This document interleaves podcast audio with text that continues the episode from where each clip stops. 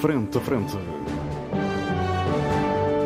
O debate dos temas e factos que fazem a atualidade. Frente a Frente. Antena 1, Açores. Olá, muito boa tarde, seja bem-vindo à grande informação na Antena 1 Açores. Este é o programa Frente a Frente, um programa de debate. Os nossos convidados permanentes são Pedro Pinto, Paulo Santos e Paulo Ribeiro, que estão comigo aqui nos nossos estúdios na Praia da Vitória, e o José Sambento, que está nos nossos estúdios em Ponta Delgada. Regressamos após uh, as férias para mais uma temporada de uh, debates. Queria deixar uma advertência e uma nota aos nossos uh, queridos ouvintes. A advertência é que de vez em quando poderão sentir que a minha voz está um pouco estranha.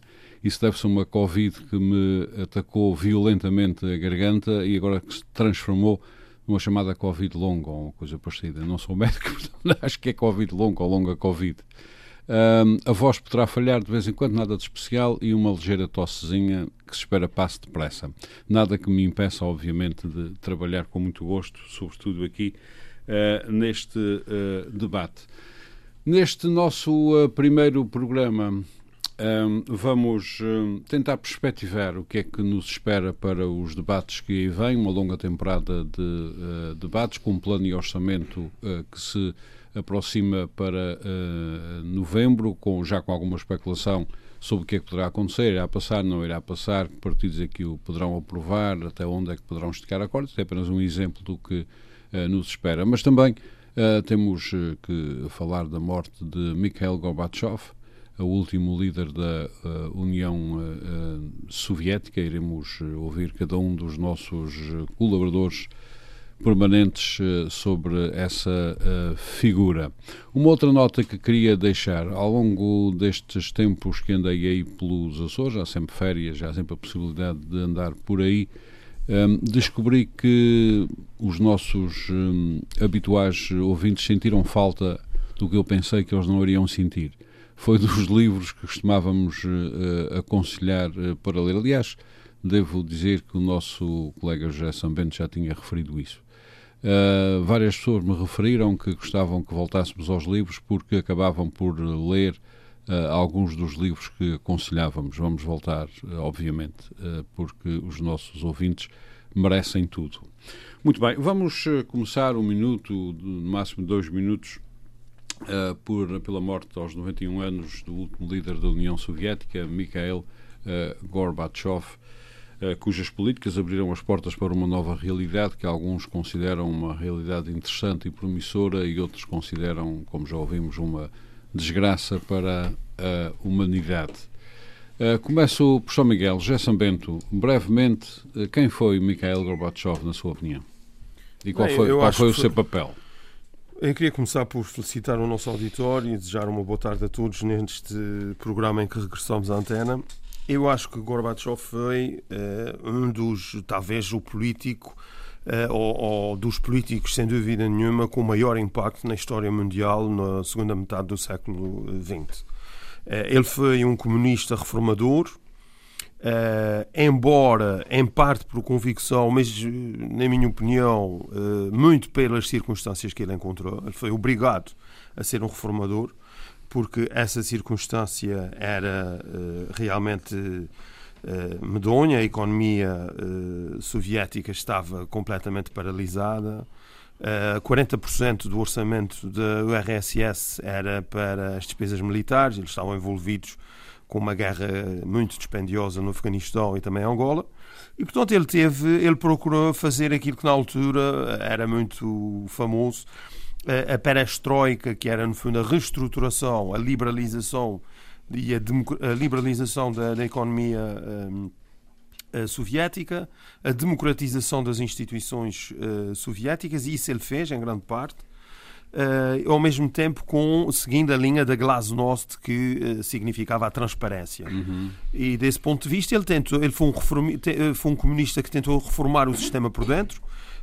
Um, não deu certo uh, e, a, e a RSS acabou por colapsar. Ele fica marcado uh, pelo, uh, pelo fim da Guerra Fria, queda da chamada cortina de ferro, reunificação alemã, que é que foi algo impensável na altura. A Alemanha ser reunificada e manter-se na NATO é, era uma solução que dois meses antes de ser eh, tomada ninguém acreditava como possível. Eh, a dissolução de todo o bloco da URSS e que deu aso ao, ao surgimento de vários países como a Bielorrússia e a Ucrânia, uh, que agora se revela, enfim, com todos os problemas que têm a ver com esse conflito, que remontam a 1991. Mas ele também esteve envolvido no acordos de limitação da armamento nuclear, que também foram acordos muito importantes, ainda com o presidente Reagan dos Estados Unidos. E por isso, uma pessoa com esse percurso, obviamente que não é consensual. Uhum. Os, uh, grande parte da população russa, uh, pura e simplesmente, uh, não diria odiava, mas desprezava profundamente o Mikhail Gorbachev.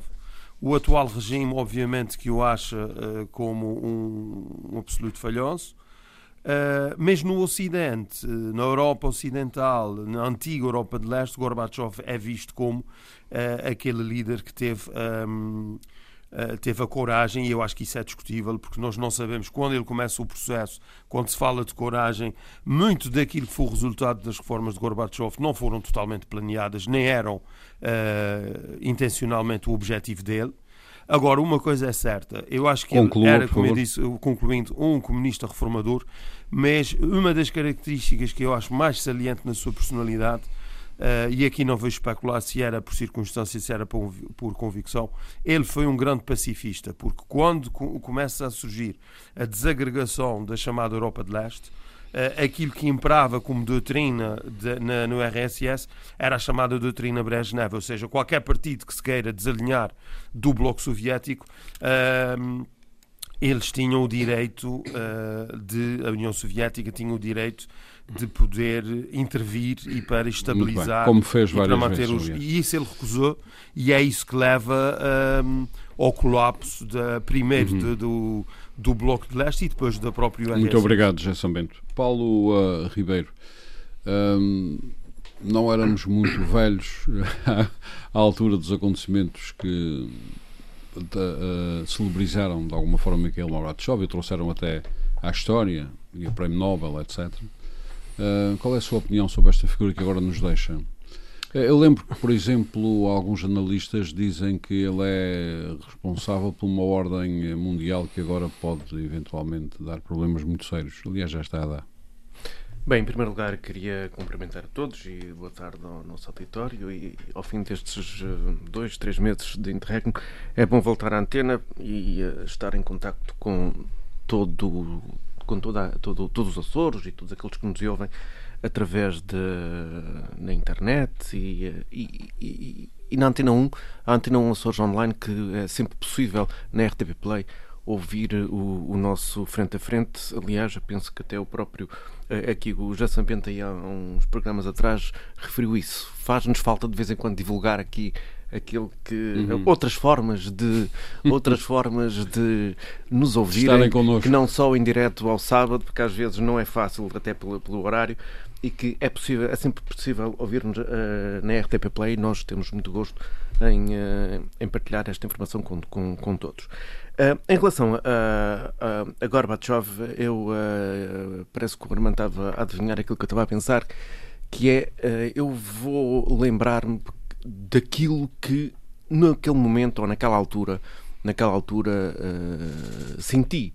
Eu teria, estou em 1989, 88, 89, estaria, estava no liceu, 17, 18 anos, e um, vivia aqui na, na, terceira, andava no liceu em Angra, na altura era a única escola secundária que existia, que existia na ilha, e vivia na base 4, como era militar, num meio muito americano, uh, americanizado. E confesso que na altura, uh, para nós, jovens daquela idade, que não éramos muito politizados, convém dizer, para nós todo este processo, toda a questão da perestroika, quando se começa a discutir este assunto, ou quando o assunto começa a tornar-se mais público, não havia redes sociais à época, para nós foi uma coisa, isto pode parecer, parecer e, e exagero, mas algo muito semelhante ao que terão sentido muitos jovens em 1974, com uma espécie de libertação. Nós sentimos 74, que a Revolução Portuguesa a Revolução, dos Revolução. Portuguesa, estamos, nessa altura não tenho memória, tenho memória através de outros, tinha, tinha três anos, uh, e eu, Eu tenho, como... tenho sobretudo memória do assalto à PIDA em Angra. Pois eu isso são, são uh, conheci isso, essas memórias por, por, uh, por uh, interportas, interportas pessoas ou por relatos de outros. E naquela altura, para nós foi uma espécie de libertação. O mundo finalmente iria ficar livre do comunismo, e isto com todas as utopias envolvidas neste tipo de processo. Ia ficar livre do comunismo, e, ha- haveria a paz. Recordo-me depois, quando foi a Comunistas cada. antes de 74 comiam criancinha. Depois deixaram de comer. Eu não sei o que é que eles comiam, e nem é um assunto Era a lenga-lenga oficial. Mas lembro-me que nessa altura eh, isso, isso foi assunto de discussão entre jovens. Jovens eh, que, que nem sequer estavam, como eu já disse, muito politizados. E lembro-me que no liceu chegou-se a fazer sessões de esclarecimento sobre o que era a perestroika. Eh, e isto não é muito frequente. E na altura eh, foi eh, um- um, uma lefada de ar fresco em que todos sentimos que o mundo ia mudar. E de, facto o mundo mudou. E agora, agora o Batchov era o intérprete tudo isso. Não? é? Era um intérprete e passou a ser uma espécie de herói. Herói que hoje. eh, Eu estou aqui a olhar para o Paulo Santos mas, eh, E já estás com as medo do que é que vai acontecer a as seguir. expressões que eu estou a fazer, eu estou-me a reportar àquela, à, àquilo que foi o sentimento naquela época.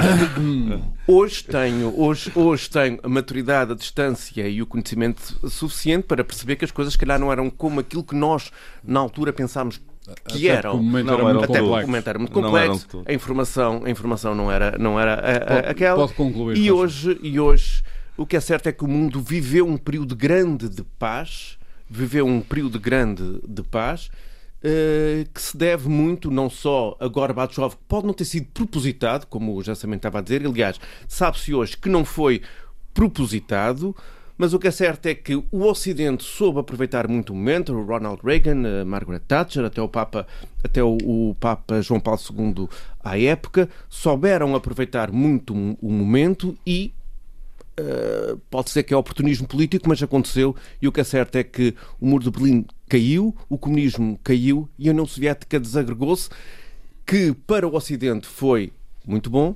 O que é certo é que atualmente percebe-se que se calhar as coisas não deveriam ter ido tão longe e, e a invasão da Ucrânia é um resultado disso. Muito, muito, muito obrigado. Paulo uh, Santos, uh, quer também a sua visão sobre esta figura que agora nos deixa, tão elogiada por alguns lados, tão criticada por outros uh, lados, e que não se pode deixar de dizer que não tenha tido um papel uh, numa determinada ordem. uh, que, que hoje, por exemplo, a Rússia contesta, uh, contesta em armas. Então, olha para os factos e perceber um bocadinho também a história, não é? O Sr. Gorbachev liderou um processo, que era um processo reformista que era necessário, de facto. Eh, reforma, demo- sobretudo política, não tanto económica, também económica, mas sobretudo política. Essa reforma era necessária, só que o Sr. Gorbachev fez uma coisa inacreditável que não sabemos se foi por intenção ou não, mas que o transforma de facto num falhanço político total, que é, que é transformar um processo político de reforma política numa desagregação de um país. É que as pessoas às vezes confundem duas coisas que são separadas. Uma coisa é o destino ideológico de um Estado, pelo caso da União Soviética, que tinha. Eram vários países. Não, não, eram várias repúblicas Várias unificadas num país, num, num, num, num, num, Estado, portanto, num- Estado. Estado, exatamente. Portanto, mas diferentes nações. Mas diferentes nações. Uh, São diferentes, exato. Está bem, mas a questão é que uh, é, então, Espanha, uh, quer dizer, a gente, embora seja diferente o tipo de regime, mas não, isso não é a questão fundamental, é que uma coisa é um processo político no qual existe a, a- a- tentativa, e isso era, era, era, era visível e era correto também, de dar alguma legitimação democrática às instâncias representativas, não é? Outra coisa distinta foi o que o Gorbachev fez, que foi permitir e até incentivar os independentismos, com coisa estranhíssima para um chefe de Estado. Ainda está para se perceber porque é que ele fez isso. Ainda se está para perceber é que o Gorbachev propõe referendos aqui e acolá, como na Lituânia, por exemplo, na altura. Ou seja, E depois... Mas os referentes são uma coisa muito russa. A Rússia agora não, invade, não, não, invade zonas da Ucrânia não, e quer gostava, fazer. Não, eu gostava de saber o que é que seria se, se, se, se, por exemplo, o rei de Espanha viesse propor, por exemplo, um referendo sobre a Catalunha. Isto é uma coisa que ninguém se lembra para a cabeça. O Gorbachev fez coisas que ainda está para explicar. Vão para a cova com ele, se calhar um dia vamos saber, não sei. Mas, Podem estar escritas. Para, uh, pois, se calhar, não sei se deixou em algum lado. O resultado que ele teve em 1996, nas suas presidenciais de 1996, demonstra bem. Não chegou a 1%. Não chegou a 1% porque ele lançou um país numa, numa crise imensa, aceitou o fim do RSS de uma forma, enfim, para um democrata é. Eu não quero ser demasiado antipático, mas de facto é, é enfim, é próximo da, da, da, da, minoridade política, que é basicamente aquele momento em que ele está a assinar os papéis, em que, em que transfere o poder da União Soviética para a chamada SEI, Comunidade de Estados Independentes, que depois vai levar ao fim. Quer dizer, parece que ele queria mesmo aquilo. E portanto, enfim, as pessoas estarem agora a dizer que ele foi um arquiteto da paz, um arquiteto de não sei do que, não sei do que mais da paz, para já é ridículo, porque os conflitos no mundo, no mundo, é porque esta coisa de ver o mundo como a Europa Ocidental também tem o seu vício, aumentaram, passou a haver uma ordem unipolar com inúmeras desigualdades e na Europa. Houve uma guerra nos Balcãs que é provocada em grande parte também pela desagregação da União Soviética e pela falta de contrapoder que existia antes. Uhum. Guerra essa nos Balcãs, que é uma falsidade histórica imensa, a história que nos contaram. E, portanto, o Sr. Gorbachev deixa um, um legado ter terrível, mau, péssimo. Uh, enfim, não, não, não, consigo perceber como é que. E é por essa razão que depois os russos vão ter 96 e não 0,57% dos votos. Portanto, eh, ok, somos melhores democratas que os russos? Não. Hum. Evidentemente, quando não passa. E vem uma crise económica imensa por causa das privatizações de quem o sucedeu. E foi ele que preparou o, o, terreno para isso. Foi ele com as suas reformas económicas irresponsáveis, perfeitamente irresponsáveis, que o fez. E, do ponto de vista político, não conseguiu nada. Porque entrou o Sr. Yeltsin, e nós vimos bem como é que aquilo foi tudo atamancado de, de, de, senhores de negócios e pessoas próximas da CIA, grande parte delas. Mas eu aqui gostaria de deixar claro, e vou, deixar, vou já acabar, que um dia, se calhar um dia, quando os arquivos da o RSS forem todos reabertos, alguns ainda estão, tanto quanto sei, ainda não, ainda não foram reabertos, saber qual algumas das motivações do Sr. Gorbachev e saber exatamente contactos é que ele tinha com quem é que se relacionava uhum. para perceber algumas das suas. Uh, um, das, suas, uh, das suas ações. E só mesmo para terminar, gostaria de deixar claro, há pouco tempo ele deu uma entrevista, não foi há pouco tempo, já foi há um ano de 2008, já agora os ocidentais estão uh, coisa, com, com, com o Gorbachev, gostaria, gostaria que a vissem, em que ele diz muito claramente que a NATO uh, promete, lhe prometeram, que o, o presidente americano lhe prometeu que a NATO não avançaria para leste e que foi enganado.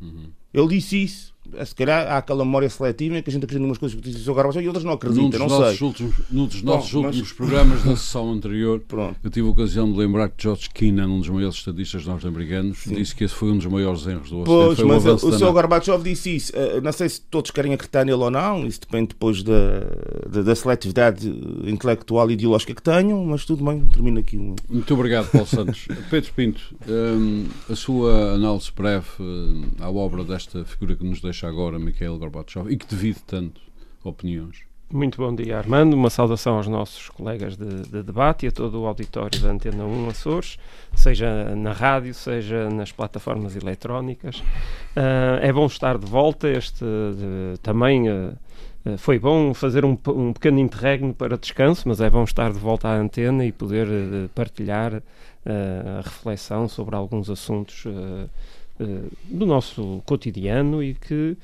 acabam por ter influência, acabam por ter influência, tal como o Sr. Eh, Mikhail Gorbachev teve influência a nível mundial na altura em que ele era presidente da URSS.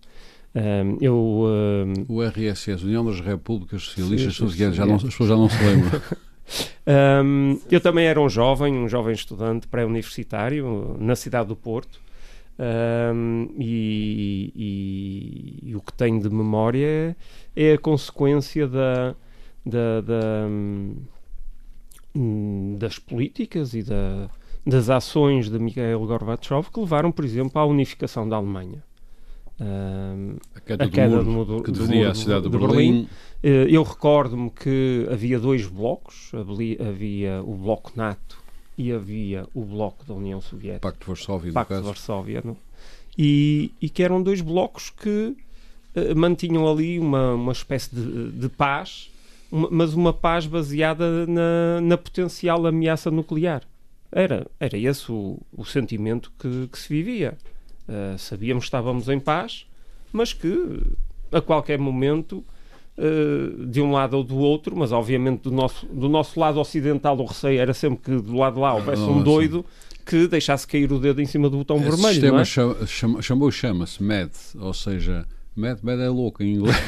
MED, que é a destruição mútua assegurada, que Exatamente. é uma coisa que eu ainda nunca percebi se é boa ou má. E Mas, portanto, enfim. eu recordo-me que, que havia escalada, havia escalada eh, nuclear. Eh, a Rússia, portanto, o Ocidente descobria que a Rússia tinha, tinha instalado mais não sei quantos mísseis, toca de a NATO também instalar outros. instalar outros na Turquia e, portanto, ir, ir fazendo o cerco à URSS também com, com sistemas. E na Alemanha, os, os sistemas, a instalação de sistemas antimíssil balístico. Uh, portanto, era esse o espírito que se vivia na altura. E, portanto, quando há a queda do muro de Berlim e a unificação da Alemanha, respira-se respira alívio e percebe-se que E os Scorpions cantam, potencial- momento. é verdade. E, e- e o potencial, o potencial ameaça, aquela ameaça latente que existia do- do- da ameaça nuclear, eh, passou para um segundo plano, deixou de, de- de- de pertencer à, à, à nossa consciência imediata. E eu acho que isso é positivo. Isso é positivo para, para, para o planeta. Eh, E é positivo para nós, europeus, e para, a- para a União Europeia. A União Europeia depois também se, se- se estendeu a leste. Ahm, novos países aderiram. Ah, o, o projeto da União Europeia ah, vem de- exatamente da, da- da Segunda Guerra Mundial, na ressaca da Segunda Guerra Uhum. Mundial, para criar aqui um ambiente de, de paz entre os- as nações europeias para evitar uma futura Terceira Guerra Mundial na, na Europa, uma vez que tinha havido logo duas, duas no início do século XX. Ah, e, portanto, hum, eu acho que, desse ponto de vista, a ação de Mikhail Gorbachev foi positiva. Obviamente que eh, acredito que não se pode fazer tudo bem e haverá consequências nefastas. Paulo Santos acha que a desagregação da, da URSS é um, é um drama terrível. Se calhar não é. Se calhar se formos perguntar a- aos habitantes daqueles países bálticos que nasceram na... Os russos, que é que na- eles na- acham disso? Eram 0,57% Bom, dos votos. Eu acho. Foi porque- mas, ele era muito Paulo, popular, Paulo, eh, se nós tivéssemos um presidente ou um, um governo no- em Portugal que também resolvesse agora dar independência aos Açores e à Madeira e, Ah, e ao tá, Norte tá. e ao Algarve, quer dizer, se calhar eh, também haveria. Mas às tantas a gente E não. os cruzeiro todos a passar fome português- também. Não, haveria- mas há- às haveria tantas. portugueses que, que haviam de achar isso Ah, muito bem e havia de haver quem, quem E os criticasse. cruzeiro cruzeiros não- todos a passar fome também, já agora. não, mas ó, é? ó, ó, também, ó, também Paulo, seria muito Paulo, eu, não é? eu- Mas, não, mas eu, eu, acho, eu, acho, eu acho que na, na, na. URSS O vivia custo de vida aumentou Com 50%. certeza. co- Mas o depois Paulo, dele. com certeza. o Paulo está a ver isto na perspectiva da Federação Russa, mas não consegue ver isto na perspectiva eh, Ah, da não. Letónia, da, Ucra- Ah, da, da- da Ucrânia, Cazaquistão, da Lituânia. da- da- O nível de vida desceu nesses países todos, Paulo. Mas eles, eles, sentem- eles, eles Ah, neste momento, eles na altura e agora se- sentem-se povos libertados Achas e independentes. Que sim? Achas que sim? Se acho Tá que sim. Pronto, ok. Tudo certo. Mas, Meus ah, senhores. ah, mas, achas, achas que os Bálticos, Ah, meus senhores. O Cazaquistão, o Kirguistão, Ora, ora, ora, repara nos países bálticos que aderiram à União voltar- Europeia. Quando nós olhamos para as estatísticas da União Europeia, até esses países já ultrapassaram Portugal. Sim, mas esses países são três. no- nos indicadores. É, a, é? questão é um bocadinho mais complexa do que isso. Eles são só três. Isso é Ultrapassar, Portugal parece que não é grande coisa. Ah, não, porque, isso, é, mas- vontade da União não, mas, Europeia. é que o leste ganhe pendor. ó, Porque o sul- a entrada do Sul na União Europeia só aconteceu dos países do Sul. Só aconteceu porque havia o, o Bloco de. Leste. Na verdade, a, expansão da União Europeia para Ah. Sul, para Portugal e para a Espanha, no fundo, aos olhos da União Europeia, é um erro da história. Isso viu-se quando foi a crise das dívidas soberanas. No fundo, não, não, isto é mesmo assim. Ah, no o mar- fundo, o o que, mar- o não, mar- o que a Europa, zona o que a União económica Europeia sempre, o que a é União Europeia, União o que a União Europeia. Sempre Ah. quis foi o espaço económico da Alemanha. Foi o espaço central da Europa. Isso é que foi a intenção Muito da União bem. Europeia. Isso podia na altura E e o agora mar, pode. e o mar pronto. português não. O mar São Paulo, português isso é o não. vocês discutem no. Comitê Central do PCP. É, achas? Não, não tipo é. Não é. Eu, não ser vou, ao Comitê Central E porque não sei. Bom, meus senhores, Eu não vou ao Comitê Central. eu Meus não sei. senhores, eu não posso- Mas agora tens a Mas festa do. Avante nesse fim de Meus semana. Não senhores, posso, pá, meus senhores, trabalho, eu não posso levantar muita voz, então fico sem voz. Meus senhores, Não vamos discutir agora a União das Repúblicas Soviéticas e o que a sucedeu. Uh, pode, concluir só sobre eu Miguel Gorbachev aquela, o seu raciocínio? Eu acho que aquela época uh, foi uma época marcada por, uh, por grandes estadistas, e o, e o Paulo Santos já o referiu, Ronald Reagan, Margaret Thatcher, o próprio Papa João Paulo II. Portanto, foram, foram individualidades que marcaram uma época. Uhum. Uma época que ainda hoje em 2022 estamos uh, vivendo as consequências de decisões tomadas nessa, nessa altura. Podemos achar que foram corretas, podemos achar que foram erradas na sequência das, da, da, daquilo que vivenciamos hoje em dia. Bem, Mas também não nos podemos esquecer que depois destes estadistas já vieram outros, que uhum. se calhar também fizeram as neiras e se calhar as neiras ainda maiores. Eu acho que o legado de Gorbachev foi a paz. Uhum. A paz no mundo. Muito bem, muito obrigado. Meus senhores, um, era, uma, era uma, uma, análise, uma pequena análise necessária um, que tínhamos aqui que fazer ao desaparecimento desta figura que marcou uh, a parte final do século XX, uh, pelo menos uh, à escala da humanidade, Mikhail Gorbachev, que nos deixou aos 91 anos. Vamos, hum, vamos regressar aos Açores. Começo por São Miguel. José Sambento, como sempre, neste primeiro programa da nova temporada, nós eh, tentamos perceber de que é que nos vamos ocupar ao longo dos próximos programas, o que é que vamos ser provavelmente a nossa atenção, muito também ao nível político, mas não só. Na sua opinião, de que é que teremos que nos ocupar nos meses que vêm por aí abaixo, José São Bento? Olha, Armando, isso colocado assim, você nunca tinha colocado a questão sob essa perspectiva. Eu, eu, eu estou a evoluir. Ainda é sempre um bom, é sempre um bom percurso. Deve ser do, deve ser do vírus. O vírus faz-nos mais inteligente. Ah, eu acho que tentam, tentam de ser muito sintético. Eu creio que uh, nós temos um mês de novembro que é sempre tradicionalmente um mês uh, politicamente uh, muito intenso. há muita gente que considera que é, enfim, um pouco saturante, mas de facto é um mês onde se discutem, analisam e, e debatem o, os orçamentos Uh, os orçamentos públicos, os orçamentos, uh, particularmente do orçamento de Estado e o orçamento da região.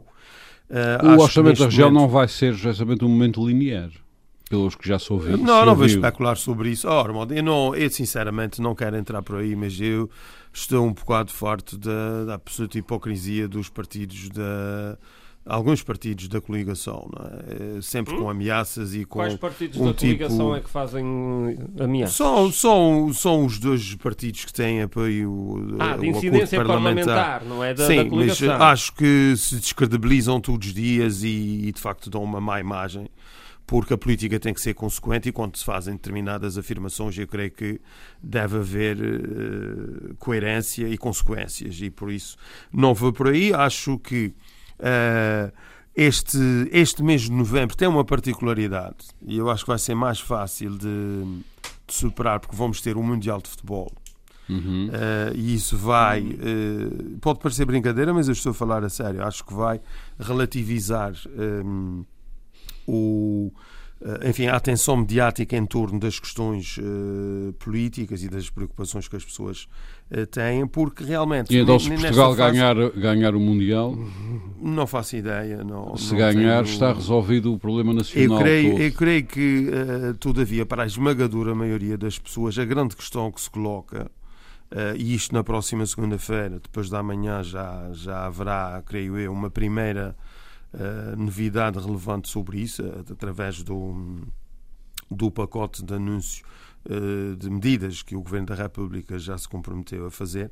Acho que, como eu dizia, Para a, expectativa a, a generalizada das pessoas é como será o futuro. Como será o futuro em termos do crescimento do custo de vida, quais as respostas que uh, os governos, uh, que também servem e muito para proteger as pessoas, uh, que medidas é que vão ser tomadas. e creio que há uma expectativa grande em torno desta, enfim, dessa sensação de que o rendimento disponível vai vai sendo cada vez menor e uh, a questão uh, inflacionista é realmente um problema que toca uh, a todos.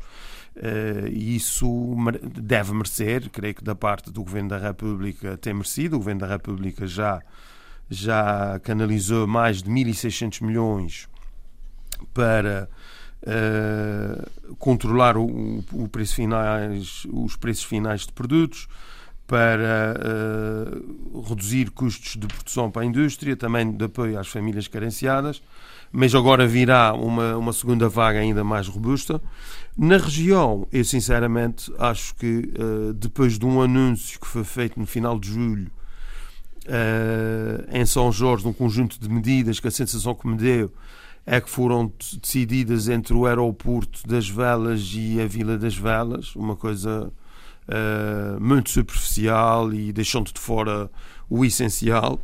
Uh, eu acho que o atual governo regional, e fico, fico perplexo, acho que o atual governo regional revela uma clara incapacidade em responder à crise uh, inflacionista uh, de uma forma célere e robusta. Isso não está a acontecer. a sensação às vezes que eu tenho é que não há ninguém ao volante para usar uma expressão popular, uh, e, o, e, as dificuldades avolumam-se. Uh, o nosso setor. Portanto, é um tema agrícola... que nos irá ocupar. Não, eu, eu, nos últimos dias tive a oportunidade de, como normalmente faço, falei com várias pessoas ligadas à agricultura. é certo que os combustíveis Uh, diminuíram e, e, de uma forma expressiva. 15, euros, uh, 15 cêntimos na gasolina? Na... Não, no gasóleo foram 13, por aqui que me contaram 3,4, não, não chegaram aos 14. Uh, é, uma, é uma ajuda, mas de qualquer forma, uh, vendo as contas, as faturas, enfim, uh, o, o aumento do, dos custos de produção são na ordem dos 35% no, no Sendo setor, também verdade, justamente que o leite está, o preço de leite nas ao... pescas é parecido, portanto é, é O preço de leite à produção está a subir muito a nível nacional e europeu e não só portanto nos Açores. Não só portanto nos Açores, sim, é isso que eu ia dizer. Você tem uma atividade que já estava um pouco estrangulada, que tem um aumento de custos entre 35% a 40%, e uh, tem um aumento de receitas de cerca uh, de 5 uh, a 6% segundo a 6, Ou seja, isso, isso é impossível, quer dizer, isso não é sustentável, mas o seu secretário regional está muito preocupado em recuperar caminhos agrícolas uh, vítimas de intempéries, uma coisa que compete mais ao IROA. Uh, portanto, às vezes a sensação que eu tenho é que está tudo, está tudo a, a passar ao lado das coisas. Não é? Há entidades, que, desculpa, interrompê há entidades trás, nacionais realmente... que já estão a pagar o leite a 50 cêntimos, o que já é considerado um preço... Não, você já tem várias a pagar mais de 40, mais de 40 cêntimos. Já, já é já são muitas indústrias a pagarem mais de 40. Uhum. Aqui nos Açores nós estamos muito abaixo disso. Muito abaixo. que outros temas nos vão ocupar, justamente? Na sua opinião? Não, eu acho, eu acho uh, que essa questão em torno da, da, da, crise inflacionista e do, será, será importante para refletir das soluções que os governos adotem, adotam uh, é muito importante. Uh, mas no domínio das preocupações, as pessoas no seu cotidiano têm as mais diversas preocupações. Agora, eu creio que também há alguma expectativa é? sobre os efeitos, nomeadamente no custo da energia e na própria ehm, no próprio posicionamento das opiniões públicas nacionais, uh, agora com a chegada do inverno, com uh, a falta de, de, de, abastecimento de gás natural em vários países europeus, vai haver uma grande disrupção do, do mercado de abastecimento de gás, fala-se em raciona, o hum. racionamento hum. de energia. isso tem tudo a ver com a questão do conflito da Ucrânia, hum. que talvez tenha talvez possa ter um vislumbre de alguma solução após as eleições uh, intercalares norte-americanas na primeira uh, semana de novembro. novembro. As nossas populações... São, são eleições que uh, podem ter consequências uh, determinantes para o conflito. Já sabendo, uma última questão. As nossas populações aqui nos Açores mais pobres, somos quase todos nós, diga-se de passagem, uhum. vão ter que ser protegidas relativamente a isso do gás, porque famílias inteiras a ganhar pouco e com o gás a aumentar exponencialmente, isso não vai ser mas, complicado. Mas, modo, mas isso eu não quero voltar a, a bater no ceguinho, como se costuma dizer, uma expressão que até não é muito feliz, mas a verdade é essa. Um, eu volto a salientar isso. Você fala no, no, na questão do gás, nós podemos falar no, na energia, nos combustíveis, embora os combustíveis sejam uma energia, mas as pessoas percebem a distinção. Estamos a falar aqui basicamente no custo da energia elétrica e no custo do gás Uhum. eh, e, por outro lado, no custo dos combustíveis. Eh, tudo isso merece eh, uma ponderação muito. ehm, uma ponderação muito eh, circunstanciada e muito cuidadosa eh, e eu não vejo fazer isso Estaremos, a- estaremos Acho que- atentos para debatermos eh, acho tudo que isso. eh, nos Açores nós eh, estamos eh, a lidar com isso. Eu, eu creio que, como eu já disse, o governo não, não revela eh, qualquer capacidade de responder à crise de uma forma célere, eh, robusta e com alguma criatividade. Hum. A sensação que me dá é que estão à espera dos anúncios de segunda-feira do Governo da República para depois adaptá-los aos é Açores bem. eh, numa perspectiva de enfim de algum de algum de adaptação não quero chamar de cópia mas Hum. É uma cópia Muito obrigado. Um, e nós temos um regime autonómico que nos podia e, e no passado isso foi feito inúmeras vezes em que nós fazíamos diferente e melhor e fazíamos muito mais cedo do que a nível nacional Uhum. Muito obrigado. e perdeu-se essa obrigado, capacidade Paulo. acho que Muito obrigado, José eh, infelizmente eh, quem, quem, quem acaba por pagar isso acabam por ser Muito a bem. generalidade Já cidadãos. temos que combinar uma coisa. Enquanto a minha voz não recuperar definitivamente, quando eu disser muito obrigado, quer dizer tenho que passar ao seguinte. Uhum. ok, combinado. Já sabia, mas às vezes esqueço. Mas não é por mal, irmão. Muito obrigado, Sambento. Uh, Paulo Ribeiro, uh, que preocupações uh, obrigatoriamente vamos ter durante este período de debates que vamos agora desenvolver ao longo dos próximos meses, relativamente sobretudo aos Açores? Quais são as questões, as áreas que mais o, o preocupam e que provavelmente teremos que abordá-las? É assim, existem várias, existem várias áreas. O governo vai sensivelmente a meio, a legislatura vai sensivelmente a meio. E, eh, e é uma coisa que, pronto, depois deste período de férias, e confesso que estive muito arredado hum, da atualidade e fiz essa atualização nos últimos dias.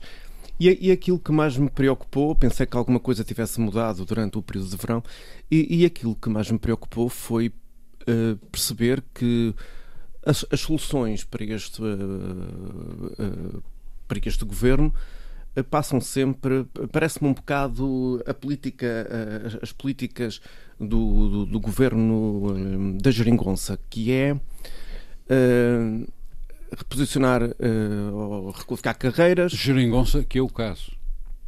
O, eh, o- o- eh, Carlos César chamou-lhe outra coisa, penso que caranguejola, Ah, uma coisa assim do caranguejola.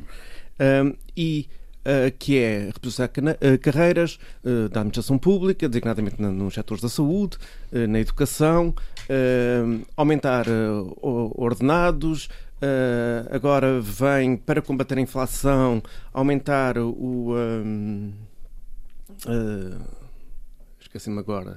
Aumentar ou diminuir os impostos? Aumentar, não. uh, a remuneração complementar Ah, remuneração remuneração a complementar. remuneração complementar. E isto tudo é feito dando, atirando dinheiro para o setor público, para a administração pública, criando um maior fosso entre o público e privado, no fundo aumentando as desigualdades eh, existentes e que me parece que não é um, não, não era aquilo que se esperava de um, de um governo tendencialmente E tudo de- com o apoio de- da iniciativa liberal. Hein? e tudo eh, do, do- de, um, de um governo tendencialmente eh, de centro-direita ou mais chegado à direita, quando eh, percebia, estaria-se à espera que esses apoios fossem feitos, ou o combate à inflação ou, ou às consequências da inflação fossem feitas mais a montante, nomeadamente diminuindo custos de produção, facilitando, n- não fazendo com que os preços aumentassem, e o que está a ser feito é os preços podem aumentar à vontade, mas nós damos dinheiro às pessoas para o gastar. E isso, muitas vezes, os preços aumentam, o que não significa lucro para quem os vende ou para quem os produz. No entanto, Paulo, deixa-me interromper-te. Há uma questão que eu ainda não percebi, mas não percebi mesmo. Ah, não é retórica. É como é que há algumas empresas que lucram tanto nesta, nesta crise. Lucros, Isso há sempre, mas isso aí eh, toda a gente sabe lucros que absolutamente nos fabulosos. momentos, toda a gente sabe que nos momentos de profundas crises, nos conflitos, nas guerras, na pandemia, então, foi eh, a gente ganhou dinheiro a rodos. Isto, há, há, há, sempre, até porque há setores que uh, estes são os melhores momentos para eles, como é óbvio. E a minha preocupação, uh, voltando àquilo que eu estava a dizer, é onde é que se vai buscar dinheiro para isto tudo? Uh, normalmente este dinheiro vai-se buscar em impostos, ao mesmo tempo que se prometem não é o caso dos Açores, porque os nossos impostos já não dão para pagar toda Ao a mesmo tempo que, que, se, que, se, que se prometem redução de impostos. Portanto, isso é uma coisa que me preocupa bastante, porque é atirando dinheiro para cima dos problemas, dando dinheiro às pessoas que é, as pessoas querem, eh, obviamente que as pessoas querem mais dinheiro no bolso, mas não é uma medida generalizada, aplicada a todos os açorianos. É aplicada a alguns açorianos. Isto é uma medida que normalmente é, é tendencialmente até bastante criticável, ou que se criticou bastante em uh, governos anteriores, que é dar dinheiro à administração pública, porque a administração pública normalmente tem um grande peso, um grande peso eleitoral e no fundo é um investimento em eleições e não um investimento no crescimento e no desenvolvimento e na melhoria das condições uhum. de vida das pessoas. Por outro lado, preocupa-me bastante a questão da fixação dos jovens, Uh, a retórica é muita, as medidas não são assim tantas. Mais uma vez, são pequenos uh, apoios aqui e ali. Temos que ver as estatísticas eh, daqui a algum apoios tempo. Apoios aqui e ali, sem que haja uma verdadeira uh, criação, medidas para a criação de emprego. A questão demográfica é outro problema bastante importante que tarda em resolver-se. Aparentemente nunca mais se falou depois dos censos serem aquela catástrofe que a gente conhece. Não, porque a, questão demográfica. É, é, existem dois, dois assuntos que são assuntos só de eleições. De, eh, normalmente no dia antes e no dia a seguir, que é a abstenção e a questão demográfica. Fala-se muito de abstenção e fala-se muito de demografia naqueles dois dias. Depois uh, volta-se a falar, quatro anos depois, quando voltamos a eleições. Não, quatro e... anos depois, em abstenção. Dez anos depois, dez... porque os censos são de dois anos. E, em população. E são dez anos são em população. setores onde é muito importante, porque nós, depois de dois anos, nós percebemos que nos primeiros tempos é normal uh, entrar, a aplicação de medidas, a criação de programas, a criação de, de linhas disto e daquilo, mas depois é preciso começar a ver resultados. E os resultados não estão a existir. Uhum. Outra questão que tem a ver com uh, a própria autonomia. Isto é um assunto que é um assunto tabu. Aliás, que parece que não tem nada tenho a ver com que interrompê-lo agora para informar o seguinte: temos que debater, aliás, este tema. O Tribunal Constitucional acaba de, sobre a autonomia, de inconstitucionalizar a questão do, do, do, do leis da Madeira do, sim, relativamente à transferência de competências para o poder local e, pelo que eu percebo, e o Paulo Santos irá depois ler certamente o acórdão e noutro programa debateremos o assunto. Pelo que eu percebo, o Tribunal Constitucional pôs em causa toda a arquitetura legislativa das autonomias relativamente às áreas conexas com o poder local. Tudo tem que ser iniciativa legislativa nós, no passado, interpretámos mal a designação iniciativa legislativa, afinal, o que ela quer dizer é iniciativa legislativa do Parlamento dos Açores na Assembleia da República, ou seja, é proposta a Lisboa. Mas isso é um assunto que lá hum. falaremos Mas, quando lermos bem o, Mas, o, uh, o acordo. Que tem a ver com a questão do regime e a questão do, do, de assuntos que já falámos aqui várias vezes, com, com os bairrismos e com a desintegração eh, não é da União Soviética, mas da própria região enquanto tal, que é um tema que não depende do governo, não é uma questão política ou partidária, que tarda em uh, acontecer, que tem a ver com a nomeação de um novo bispo para os Açores. Isto é um assunto que rara tem-se falado pouco, mas ao mesmo tempo é um assunto que se fala muito. Uh, e, há um conflito latente. Claro, há um uma conflito, questão que as pessoas falam por aí. Um, uh, uh, e isto está a alimentar um conflito latente entre dentro ilhas, da, dentro, ilhas, que poderá levar a uma cisão da própria diocese e no dia que a diocese, que houver o cisma da diocese de Angra, poderá, em consequência disso, haver um próprio cisma da, da região, porque percebe-se que é um conflito entre ilhas, um conflito entre poderes de cidades está de ilhas, sempre latente, que está sempre latente e que em nada beneficia o próprio Muito... sistema autonómico e que é político. Já agora Sim, que é anacrónico. É uh, anacrónico eis um tema, mas que existe. Mas que eis um tema que temos obrigatoriamente que debater. Uh, Paulo Roberto, muito obrigado. Paulo Santos, uh, em síntese, quais são os seus interesses previsionais para termos que que atacar nos próximos, Bom, isso é, próximos é debates? uma questão um, um bocadinho de futurologia, mas de qualquer forma, enfim, eh, eh, Esta questão- pergunta permite fazer uma análise prospectiva. sim, eh, Ao que aí vem. sim, enfim, ou, ou então, bru- ou pós-pandemia- então bruxaria. Pós essa coisa da inflação que já se falou aqui e que, e que, no fundo o que interessa e, que, o, o relevo que tem é quando conjugado com aquilo que é mais saliente, que é a perda poder de compra real das famílias. Não é?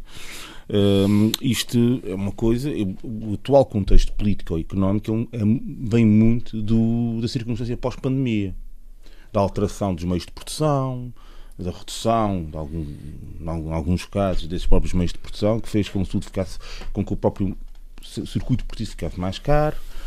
Eh, enfim, como já foi dito aqui, a própria, a própria pandemia gerou algumas desigualdades, enfim, mas a questão é que já antes dessa mesma pandemia existiam circunstâncias que permitiam uma coisa que o Armando disse aí há pouco, e muito bem, que é o acentuar das desigualdades e as razões pelas quais algumas empresas, e não por acaso essas empresas às quais o Armando não nomeou nenhuma, mas todas elas são- dizem respeito a setores fundamentais, Fundamentais. a setores Energias, estruturantes, energia, setores estruturantes da atividade económica, não por acaso, eh, enfim, usam de meios especulativos plenos, que estão à frente de toda a gente, não vale a pena negar, para, eh, para, para- para ga- para ganharem com isso. E, eh, e não existe, neste contexto da atual União E, o- e o Europeia. governo recusa impostos Não, extraordinários o, o as- governo, o, governo, o governo, às vezes, parece-me eh, que nestas coisas Portugal é uma região administrativa da Europa. Perdeu grande parte, perdeu a sua soberania toda, praticamente, porque do ponto de vista da, da decisão política substantiva, nada passa nem pelo governo, nem sequer, pelo, muito menos pelo Parlamento. Uhum. Portanto, tornou-se- eh, temos um fenómeno de governamentalização que é muito perigoso para o futuro da própria democracia dentro da própria Europa. E depois, depois temos aquela senhora que lá anda na, na Comissão Europeia, que, Senhora von der Leyen. eh, eh, pronto, no- eh, eh, eh, que, tem, que, que tem a proveniência que tem e que funciona muitas vezes como grande defensor das grandes corporações. Isso está evidente Hum. Muito bem. nesta- Quanto aos Açores, Paulo eh, Santos, o- duas ou três questões quanto quanto- eh, quanto aos na Açores- sua opinião, vamos ter mesmo que nos preocupar com elas. Bom, quanto aos Açores, parece-me que, e eu aí subscrevo o que disse há pouco o, o, Sambento, parece que às vezes que não, que não, que não que isto é uma roda que anda sozinha, não é? Não, não, não parece haver direção política, nem, nem, nem estratégia, nem sentido e alcance daquilo que se pretende a cada momento. Eh, há, uma, há também aqui um fenómeno interessante, e esse é que é o mais preocupante para o ponto de vista político, é que abraços com isto, não havendo este, este, esta, esta projetualidade política, existe uma coisa paralela que é muito preocupante, que é o arregimentar de pessoas à volta, criticamente à volta desta solução política, ela qual for, e que demonstra precisamente aquilo que eu dizia em relação aos governos do Brasil, que tem a ver com os, governos, tem a ver com a forma e o regime, a maneira como as pessoas veem o regime na região, como veem a política, e ainda é uma forma antidemocrática, que é da, de atamancamento ao poder, de, de, de, de- de aproximação ao poder por via do interesse pessoal. E isto é uma coisa que aqui nos Açores, na região, é importante admitir isso, é ainda muito mais saliente do que é, por exemplo, noutras paragens. E isso tem É que ver com a história- idiosincrático e eh, inculturado. Está tá cá, tá cá isso e tem que ver com um certo que já falei aqui muitas vezes do corporativismo e aquilo que permanece, prevalece de outros tempos, e isto é muito preocupante porque pode gerar uma situação que ninguém deseja, que é a persistência do- na desgraça. mal que seja, por, mal- por muito mal que seja, os- as, as historiazinhas, as, as, as questiúnculas, as, as, as, as, eh, gafes, etc., eh, depois unem-se a uma, uma falta de projeto político que parece-me que é bastante evidente. Parece que as coisas andam um bocadinho à, à, à laia do, do, do momento, à laia do momento, resolver o que acontece no momento e, e pronto, e também percebe-se que eh, os partidos eh, que são, são cinco, afinal, e os dois que sustentam a solução governativa também pretendem Cinco não, E mais um deputado independente. não, têm dois que, enfim, que são dois partidos que percebem perfeitamente, podem ser os mais sofisticados na posição política de, enfim, podem ser dos mais sofisticados. Já agora, qual é a sua hum, percepção sobre o que, é que, o, que é que, o que acontecerá aqui em novembro no plano de orçamento? Para passar Ah, não, não passar? tenho, não tenho, não tenho nenhuma, nenhuma percepção sobre isso para já, porque eu penso que ainda vai acontecer muita coisa até lá. Uhum. Mas, mas Finalmente é preciso acontecer a SATA, coisa que ainda não falámos aqui. Não é? Bom, a- a- a- aqui na região é muito difícil a gente ter alguma discussão de substância sobre. Caderno de encargos da sobre- privatização, sobre- pagamento das Ah, dívidas, vai etc. ser muito difícil a gente perceber, eh, como eu disse aqui uma vez, e penso que vai ser, independente de quem seja o secretário, quem, esteja, quem, quem tenha à frente, vai ser muito difícil perceber porque é tal coisa. Nós temos aqui um sistema feito em que a administração, di, o- a administração diz que não tem que responder ao poder político. E o poder político depois diz não, não, aquilo tem conselho de administração e portanto eles que respondem, portanto ninguém responde e, e, e ficamos às escuras a maior parte das vezes. É Isso tem acontecido com a SATA, acontecido antes com a saúde da saúde antes de ser extinta. Acontece com o setor da saúde, que é uma parte muito preocupante da nossa vida atual e que não é só regional, é uma preocupação a nível nacional. Aliás, foi por essa razão que o orçamento foi uma das razões do voto contra que alguém terá feito no orçamento, terá sido essa também. A falta de recursos para o sistema de saúde no pós-pandemia, e aqui também se verifica isso, um bocadinho se calhar em, em consequência, não é? E portanto é outro aspecto também que se nos deve preocupar imenso e que deve ser fundamental na discussão do plano do orçamento. Temos, eh, temos então muito que nos preocupar nos próximos tempos. Eh, mas para já, para a semana, já fica combinado, Paulo Santos. Uh, lembrar só que Paulo Santos, é, Paulo Santos é advogado. Ah, o Eh, acordo Constitucional. acórdão do Tribunal Mas saiu Constitucional agora, foi. saiu agora. Ah, agora mesmo. Eh, temos que o analisar bem, porque segundo alguns analistas que já, já o leram, Uhum. resta saber se o leram como eu ou se o leram mesmo, eh, pode ser um forte ataque aos poderes legislativos da, da autonomia, ou então uma forte proteção ao municipalismo. Temos que ver isso. Ah, sim, é importante também ver essa perspectiva. É? Mas Isso temos que também- o ler com muita calma, como o Paulo Santos sabe melhor do que eu, ler um acordo do Tribunal Constitucional, Uh, só com muita esse, calma. Sobre esse tema, eu creio que, o, eu agora aqui tenho que o dizer, o, o Presidente da Câmara de Angra do Heroísmo fez algumas observações que são inteligentes. Uhum. Aqui há, ainda há, Há poucos dias. poucos dias. Um artigo no Diário Insular, sim, muito interessante. Sim, Que ninguém quis comentar, aliás. mas, mas eu li Paulo- e acho que foram observações bastante Pedro inteligentes. Pinto, São- uh, são- dois ou três temas que não nos podem escapar nos próximos tempos e que se irão impor aqui na região. Bom, ah, temos a questão, a questão da, da crise económica e da e consequente crise energética. Ahm, eu só posso lamentar que ahm, Portugal, sendo uma economia periférica, uma economia pequena, não tenha aproveitado o período ahm, que antecedeu a pandemia de, de- de- de taxas de juro negativas ahm, para reforçar a sua capacidade económica. Nós somos um país com muito pouca indústria. Eu ainda agora estava a olhar aqui para o microfone e está aqui Made in Germany. E, e- e são bons. são bons. Hum. Hum, olhando à volta, eu não vejo nada made in Portugal ou que possa ser feito em Portugal. Somos nós. Eh, Exatamente. E portanto, mas nós sabemos que há portugueses de muito talento e, e- e- E já agora também a água que a Antena Açores nos oferece. Ah, a água. É portuguesa. A garrafinha que eu não sei se é made in Portugal. E um lápis. Eu, por acaso, quando disseste Made in Germany, estava a ver se a água também não era. Porque- E portanto, Ah, e o lápis é da Eu- RTP. e da RTP. Mas não sabemos é onde é que o lápis foi feito. Nem impresso. E portanto, isto para dizer o quê? Isto para dizer que a pandemia expôs uma, uma grande fragilidade da economia europeia. E Portugal é consequência também, eh, ou sofre também disso, que é da desindustrialização. Uhum. A União Europeia desindustrializou-se e, quer dizer, nem sequer produzimos batas, nem, nem, nem máscaras, nem, nem luvas, eh, quanto mais o resto. A, a- a guerra na, na Ucrânia trouxe-nos a crise alimentar.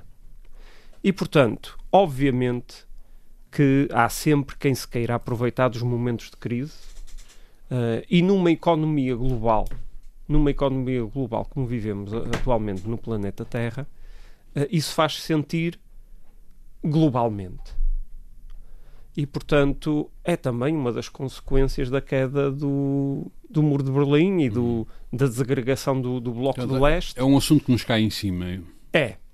E, portanto, só posso lamentar que ao longo de muitos anos em Portugal eh, não se tenha aproveitado o período eh, financeiramente favorável Uhum. para reforçar a nossa economia, para reduzir a nossa dívida pública. O que é que nós fizemos? Entramos em bancarrota.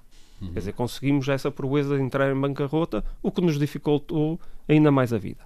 Aqui nos Açores, aqui nos Açores eh, podemos concluir pela assertividade da decisão de se ter reduzido para os mínimos legalmente possíveis as taxas de IRS e de IRC.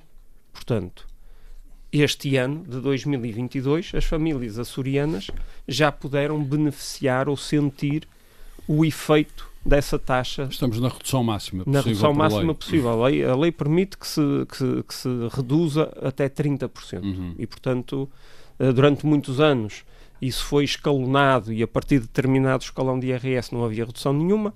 Agora todos beneficiam da redução de 30% e eu acho que isso é muito favorável. Uhum. E, portanto, esta crise vem vem uh, comprovar a assertividade dessa Quando dessa, há aquilo dessa que nos decisão. vai mesmo preocupar? E, portanto, uh, eu acho que, que vai ser isso. Vai ser a crise energética e, portanto, o aumento do custo da energia, sobretudo no inverno. Uhum. Uh, esta semana já, já, já há notícias de que uh, na Alemanha já, já está. Se que o nosso inverno não costuma ser assim tão insuportável. não, não, não costuma, mas se repararmos na fatura energética das ela é famílias, é alta, ela aumenta sempre de inverno. Uhum. E por solidariedade com a Europa, vai não é aumentar é ainda mais. Não é solidariedade com a Europa. É, aí, é? aí então, depois que entramos ali no campo do, do, do uh, Paulo Ribeiro, que nos leva à, à, à pouca qualidade, à pouca qualidade das, das, construções, uh, quanto do isolamento térmico, uh, da falta dele. E portanto isso depois reflete-se reflete na, na, na fatura, na fatura energética, não é? Europa. Pedro Pinto, o que é que, finalmente, o que é que receia mais que possa acontecer no plano, na proposta de plano e orçamento na discussão, agora de novembro? Eu acho que o orçamento vai passar. Vai, passar. Uh, vai haver muito folclore. Uhum. Vai haver muito folclore em volta do, do orçamento e do plano, mas depois. Uh, Irá à passar. última da, da, hora ele vai passar. Muito bem. Estão é, a convicção, é a convicção. Estão feitas as apostas. Aliás, porque não, não é uma aposta, não é uma aposta. Uh, sabe-se que a consequência de não passar é irmos para eleições. Obviamente.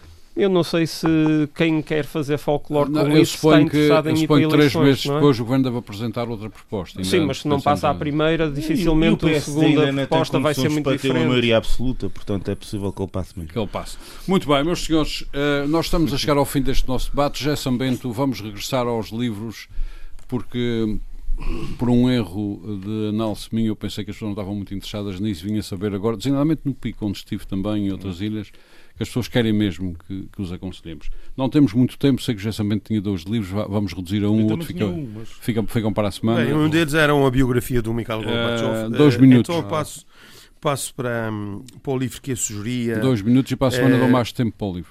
É, é, o título do livro eh, é Os Cinco Homens que Mudaram Portugal para Sempre. Uhum. É da autoria de uma jornalista, Isabel Neri, uma jornalista portuguesa eh, que trabalhou muitos anos na Visão e que uhum. tem outros livros interessantes. Um, no fundo, o que ela faz uh, ao longo de cerca de 300 páginas, uh, de, com 24 capítulos, ou seja, tem uma leitura que acaba por ser muito, muito fácil porque não são capítulos muito maçudos, ela uhum. analisa a, a, chamada biografias cruzadas, do berço à democracia. Quem, quem quais são esses cinco homens? Uhum.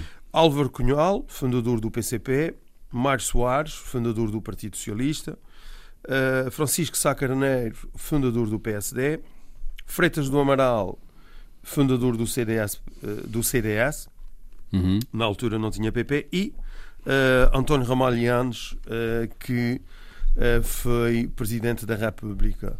Muito bem. Uh, e ela, Na sua opinião, é vale a pena ler esse livro? O livro eu recomendo vivamente. Qual é a editora? A editora é uh, a Dom Quixote. Dom Quixote. O livro custa 22 euros, portanto já começa a ser. Uhum. Uh, os Carote. preços já começam a ser um pouco elevados. É de junho de 2022, por isso é um livro hum, muito Repita o título. Uh, os cinco homens que mudaram Portugal para sempre. Muito bem. Biografias cruzadas do berço à democracia. O que ela faz, basicamente, é analisar o percurso de cada um desses cinco homens, uhum. desde o seu nascimento até ao ano de 76, passando por, por aquele período uh, entre o 25 de abril de 74 e o 28 de setembro, setembro. de 74, em que aparentemente a esquerda terá ganho, e depois entre o 11 de março de 75 e o 25 de novembro de Chamada 75 e depois o 11 de 76, aprovação da Constituição, eleições Muito legislativas, bem. Muito obrigado, regionais, que fica o presidenciais e autárquicas. Muito bem. Ou seja, Eh, o- a biografia desses homens termina basicamente em 76. Seja, muito obrigado. Pedro Pinto, Paulo Santos, Paulo Ribeiro, José Sambente, muito obrigado pelo regresso eh, do nosso eh, debate, por estarem todos eh, aqui. Nós voltamos para a semana e temos que discutir este acórdão do Tribunal Constitucional eh, que aparentemente limita os poderes legislativos das autonomias eh, a favor do municipalismo. Já temos tema para a semana. Já é temos esse tema, vou distribuir a todos eh, com comentários que já pedi esse acórdão. Muito boa tarde e então até para a semana. Frente a frente. O debate dos temas e factos que fazem a atualidade. Frente a frente. Antena 1, Açores.